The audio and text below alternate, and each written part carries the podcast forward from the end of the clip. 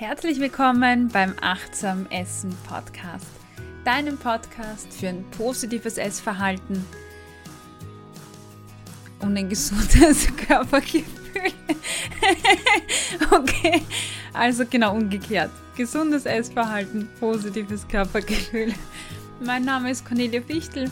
Ich bin Ernährungspsychologin und dein Host für diese Sendung. Bevor wir starten, möchte ich mich bedanken. Und zwar bei Sabine. Sabine ist die neueste Unterstützerin. Vielen, vielen Dank dir. Du hilfst mir dabei, diesen Podcast hier möglich zu machen. Und äh, ja, dafür danke ich dir wirklich, wirklich ganz, ganz toll. Wenn auch du Unterstützerin oder Unterstützer werden möchtest, dann schau mal vorbei auf der Seite www.steadyhq.com-ernährungspsychologie. Du findest den Link in den Show Notes und auch auf meiner Website www.achtsam-essen.at. Dort gibt es verschiedene Pakete und du kannst den Podcast dort unterstützen und meine Arbeit auch in Zukunft weiter möglich machen. Wenn du sagst, boah, ein Euro, das kann ich mir nicht leisten, das ist zu viel Geld für mich oder zwei Euro sind zu viel Geld für mich, dann tu mir einen Gefallen und empfehle den Podcast stattdessen weiter. Damit ist mir auch geholfen. Heute möchte ich über gezügeltes Essverhalten sprechen und zwar aus zwei Gründen. Zum einen ist es sehr, sehr, sehr verbreitet in unserer Gesellschaft. Also ich würde äh, fast sagen, sehr viele Frauen und sehr viele Männer auch sind davon betroffen. Und der zweite Punkt ist, dass es meiner Meinung nach extrem gefährlich ist. Aber dazu später mehr. Gezügeltes Essverhalten, was ist das überhaupt? Gezügeltes Essverhalten bedeutet, dass die Nahrungsaufnahme aktiv und bewusst eingeschränkt wird, mit dem Ziel, das Gewicht zu halten oder zu reduzieren. Damit meine ich, dass Personen gezielt kontrollieren, welche Menge sie zum Beispiel essen. Sehr beliebt sind im Moment diese ganzen Tracking-Apps, wo ich einstellen kann, was ist die maximale Kalorienzufuhr, äh, die ich essen möchte, essen darf. Die stelle ich ein und dann wird, ja, werden alle Lebensmittel eingegeben und getrackt und dann bekommt man eine schöne Grafik, wo einem dann gezeigt wird, wie viel man von was zu viel. Ich muss sagen, ich kenne das ja, ich bin auch eine Frau, ich habe das auch hinter mir. Äh, und ich muss sagen, das war damals furchtbar. Ja, ständig dieses Feedback, wie furchtbar man gegessen hat. Ja, dazu muss man natürlich sein Essen auch abwiegen, was auch viele machen. Oder ähm, es gibt Verbote, bestimmte Speisen nicht zu essen, weil sie zu fett sind, weil sie zu viel Energie haben, weil sie zu viel Zucker haben. Also es geht da wirklich ganz bewusst darum, äh, zu kontrollieren, was ich esse und wie viel ich esse. Und das Interessanteste bei dem Phänomen ist, dass gezügeltes Essen gar nicht primär was mit Gewicht zu tun hat, weil gezügelte Esser nicht selten sogar mehr wiegen als Menschen, die normal essen.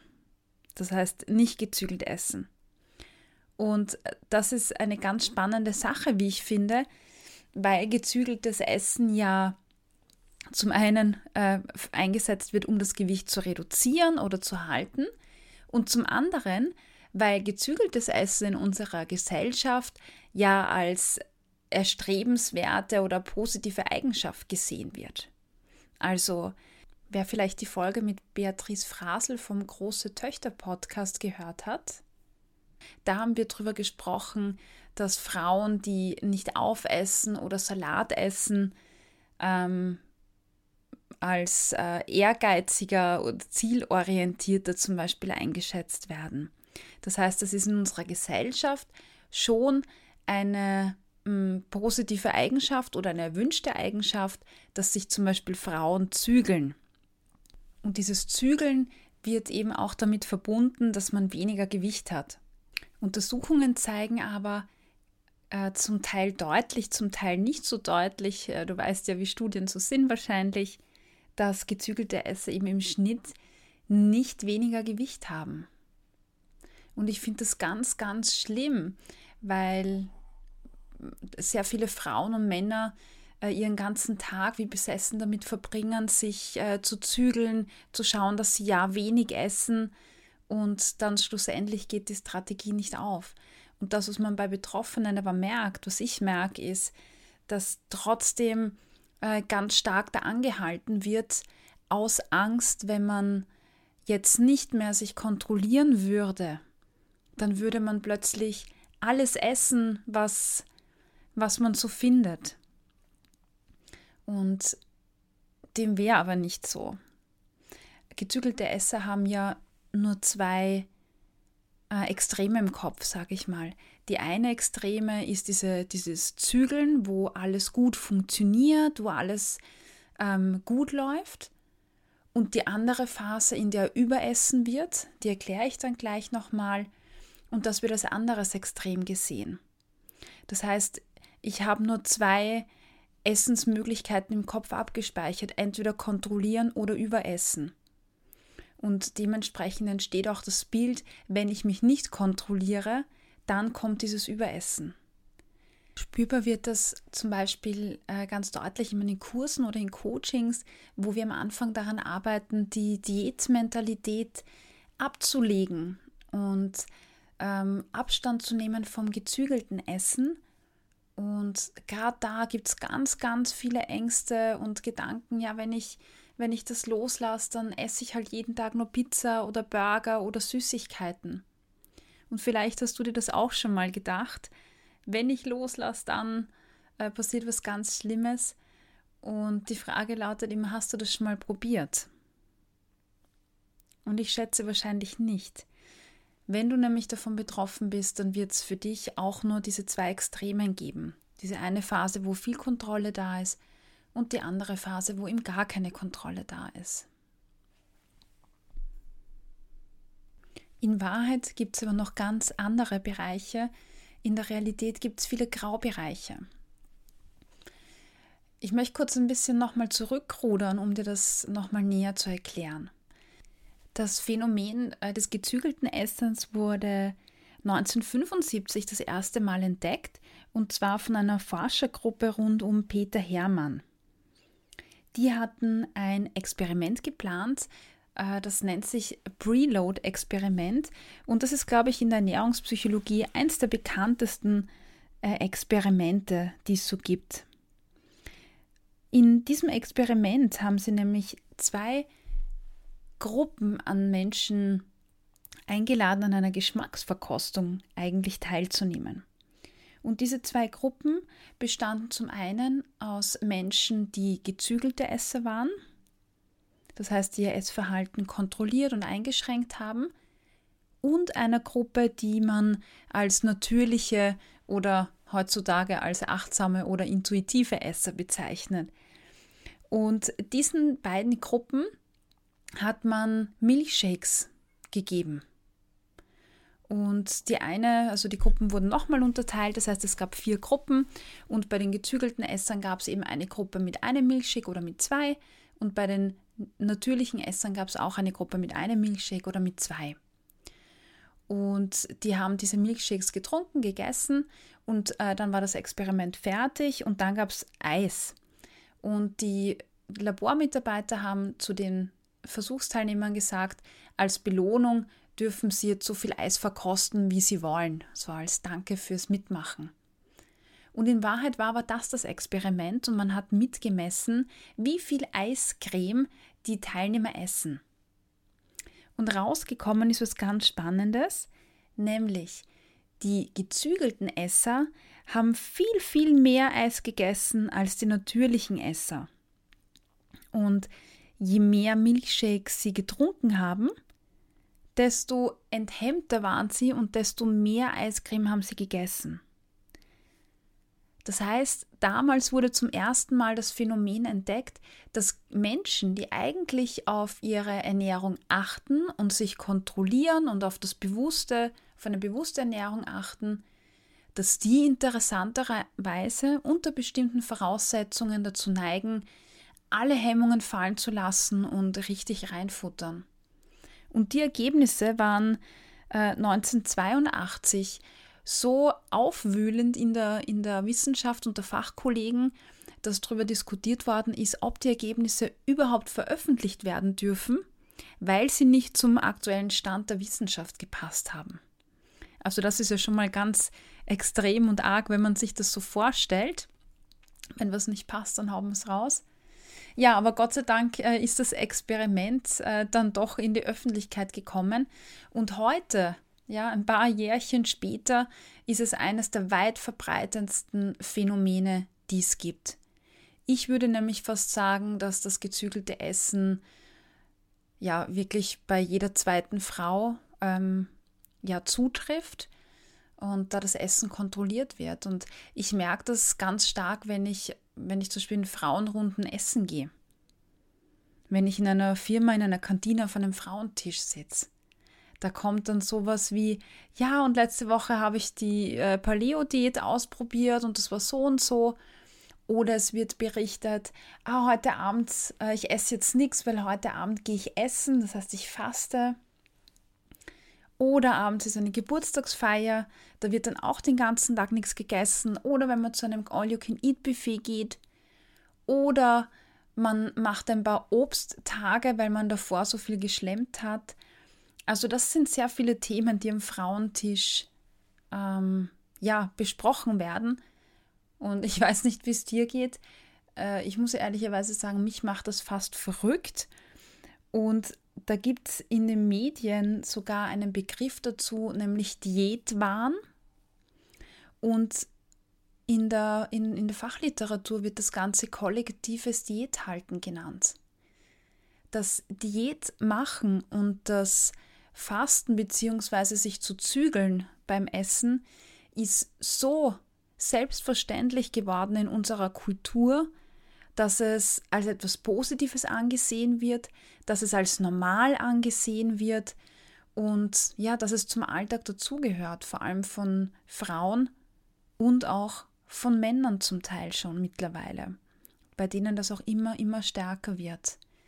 Und das ist eine Entwicklung, die ich sage, also die, wo ich sagen muss, dass mir das gar nicht gefällt.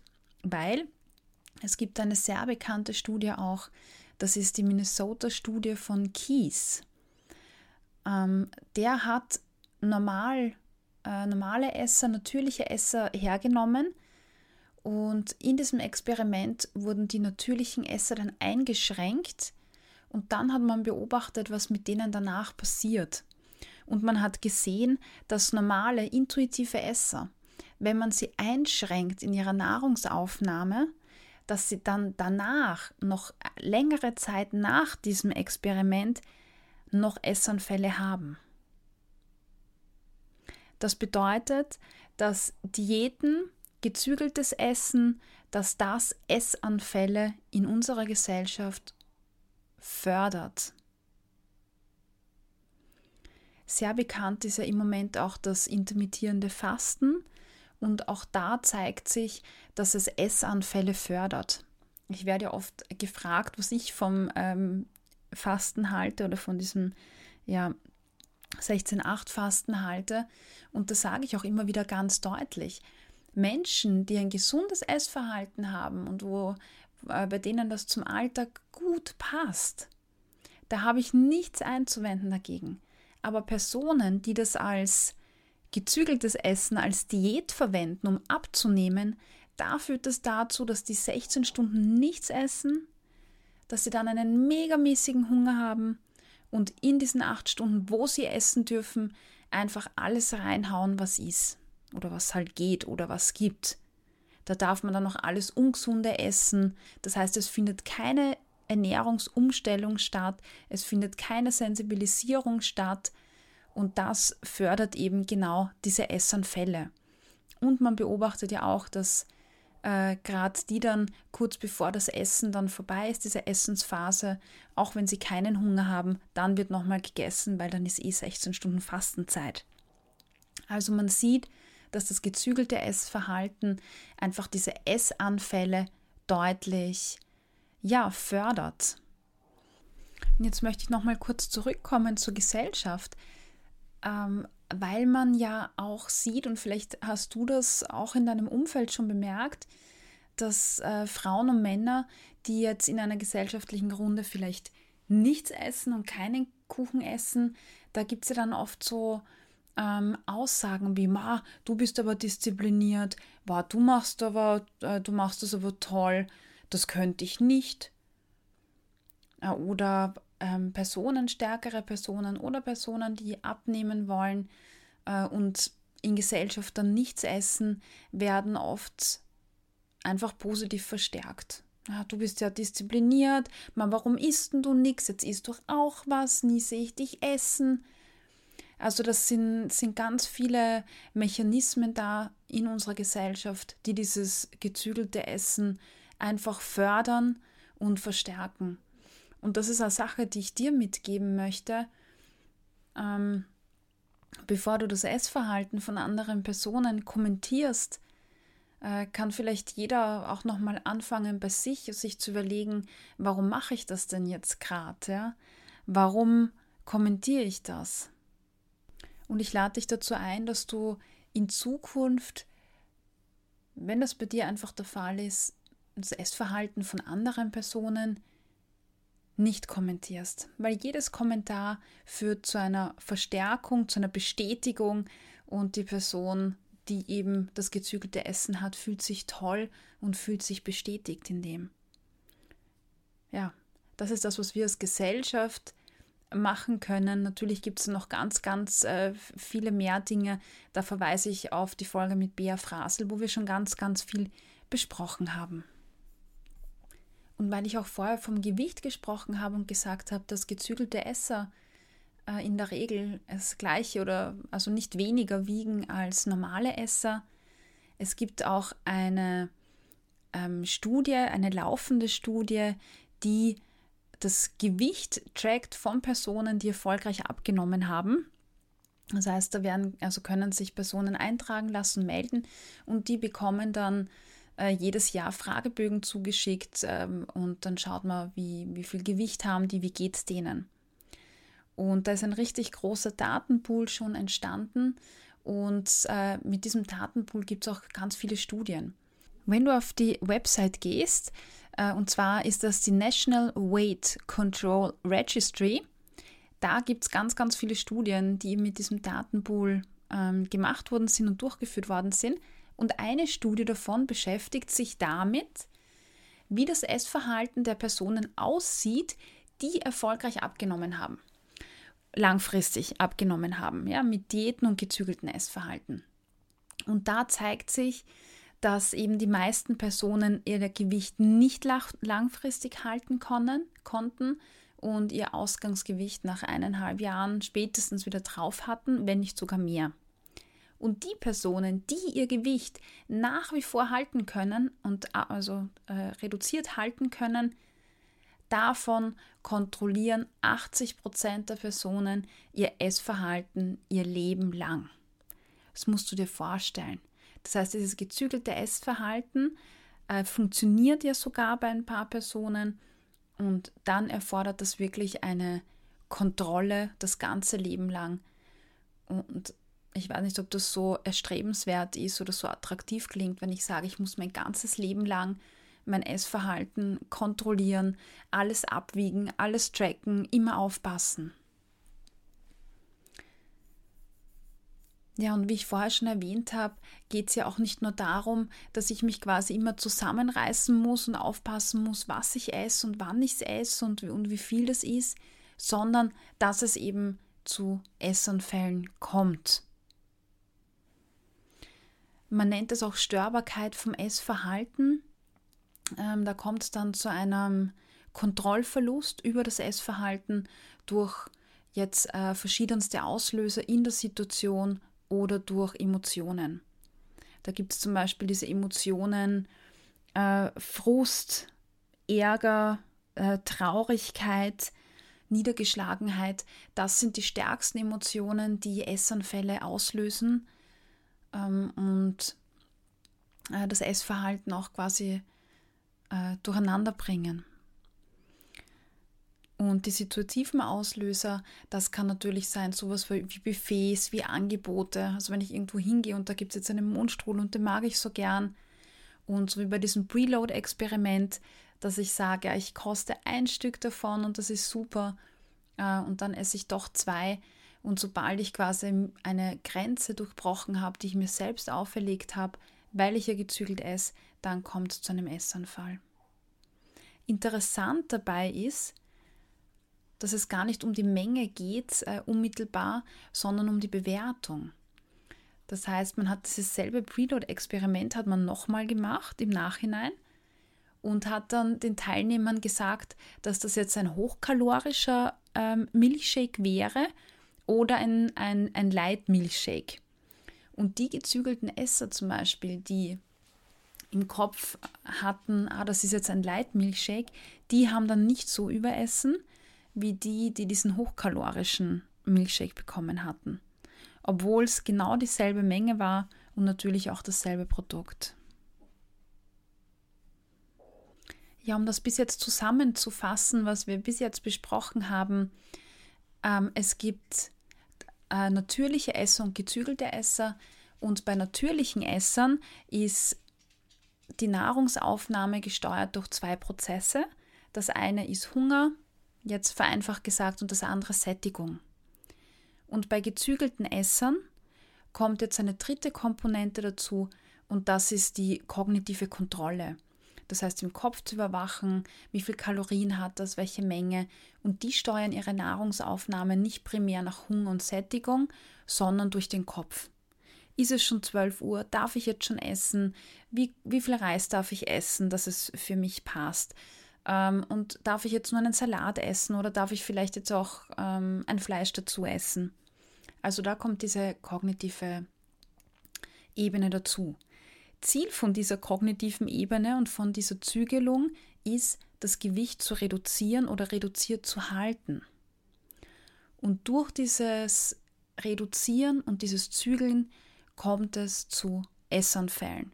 Und diese Essanfälle sind zum Teil also richtige Binge-Anfälle, wo richtig unkontrolliert eine sehr, sehr große Menge äh, gegessen wird. Zusätzlich kommt dazu, dass bei gezügelten Essern äh, eine, eine sehr, sehr leichtes Essverhalten gestört wird durch, durch äußere Reize oder durch Emotionen. Das heißt, sie verlieren dann durch äh, bestimmte Emotionen oder in bestimmten Situationen die Kontrolle. Und dann kommt es zu einem Essanfall. Dann gibt es noch ein paar weitere Aspekte, die ich dir noch sagen möchte. Nämlich durch diesen gezügelten Prozess, ja, wie das auch beim Langzeitfasten sein kann, kommt dazu, dass die inneren Signale für Hunger und Sättigung gestört werden. Das heißt, der Körper löscht das, was er über Sättigung weiß, löscht er einfach raus. Wir haben ja auch gesagt in einer Folge, da ging es um die Sättigungskaskade, da haben wir besprochen, dass die Sättigung ein komplexer Mechanismus ist aus verschiedenen ähm, Reizen, die der Körper so hat. Und eine dieser Signale ist die Magenfülle zum Beispiel, also je, je, wie viel im Magen drinnen ist. Und bei äh, gezügelten Essern, wo es dann auch zu Binge-Anfällen kommt oder zu Heißhungeranfällen, lernt der Körper mit der Zeit, dass die Menge im Magen nicht mehr der Grund ist, das Essen einzustellen oder das Essen ja eben zu stoppen. Und je voller der Bauch ist, desto mehr gibt es dann vom Kopf her noch mehr Kommando zum Weiteressen, weil dann quasi ist diese Schwelle durchbrochen und es folgt ein Essanfall. Also der Körper kommt komplett aus dem Gleichgewicht und verlernt wirklich die Signale von Hunger und Sättigung. Und genau diese Signale haben ja intuitive oder natürliche Esser ähm, um ihre Nahrungsaufnahme zu steuern. Und die haben keine Heißhungeranfälle. Und das ist genau das Spannende in meinen Kursen, in diesen 18 Essen-Kursen. Da bemerke ich eben, dass die Binge-Anfälle schon nach wenigen Wochen komplett verschwinden und weggehen, weil wir einfach wieder viel mehr Aufmerksamkeit hinlenken auf, wie fühlt sich Hunger an, wie fühlt sich Sättigung an. Also diese Mechanismen sind nicht gelöscht, diese Signale sind nicht gelöscht, die sind noch irgendwo im Hirn gespeichert und man kann die wieder reaktivieren und raufholen.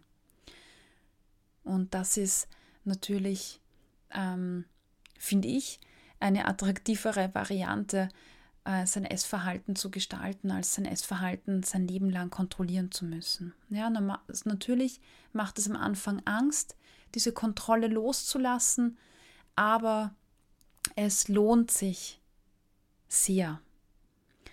Der nächste Kurs findet übrigens auch bald statt. Äh, wir starten am 5. März mit dem Kurs in Wien und Mitte März mit dem Videoprogramm, mit dem Online-Programm. Schau einfach vorbei auf meiner Website www.achtsam-essen.at. Ja, und daneben gibt es noch andere Begleiterscheinungen, die's, die natürlich da sind. Das eine ist äh, sehr schnelle Essgeschwindigkeit. Äh, äh, Leute mit gezügeltem Essverhalten essen viel schneller, sie kauen viel weniger und das liegt meistens darin begründet, dass auch die Hungersignale einfach ähm, auf, auf stumm geschalten sind, sage ich mal.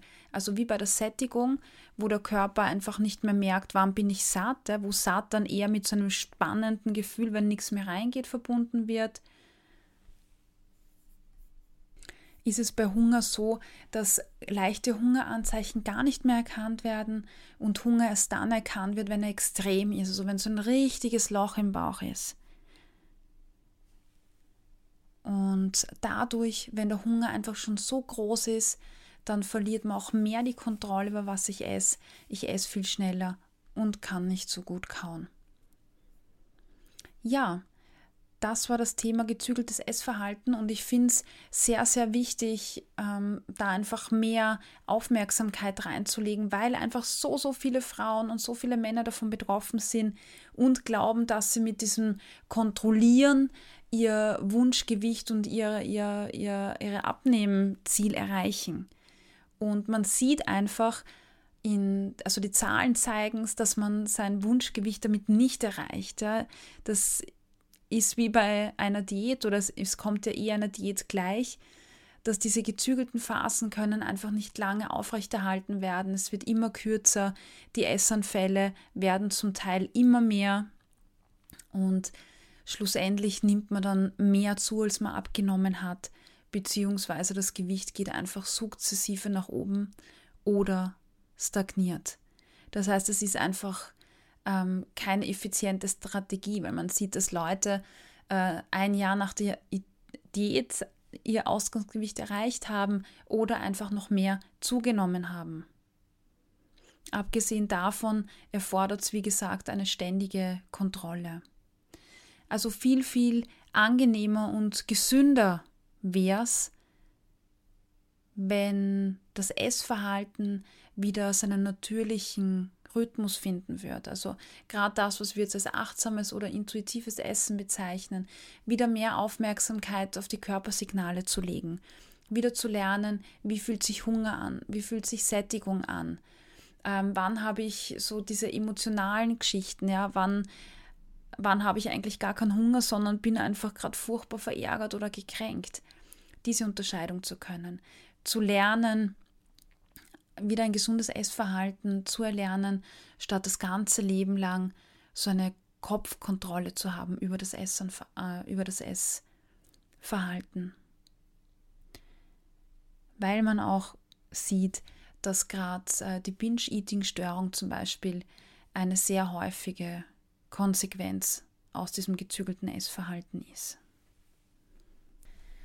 Ja, wenn du Fragen hast zu dem Thema gezügeltes Essverhalten, wenn dir das bekannt vorkommt, wenn du sagst, ja, ich kenne das von mir, schreib mir. Ich freue mich jedes Mal, wenn ich E-Mails äh, von euch da draußen bekomme, äh, Feedback, aber auch Erfahrungen. Schreib mir einfach auf meiner Seite www.achtsam-essen.at aber auch auf Facebook oder Instagram findest du mich und kannst mir schreiben.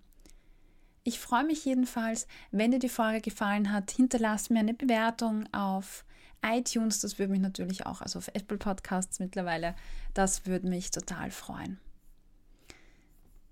dann ist wieder die Zeit, einen Podcast vorzustellen aus dem Podcast-Netzwerk, in dem ich gerade bin. Ich stelle dir heute vor Merci Cherie. Das ist der Eurovision Podcast von Marco und Alkis. Schaut rein, die reisen herum, interviewen Eurovision Song Contest Teilnehmerinnen und machen das mit viel Humor. Alles Liebe und bis bald. Tschüss!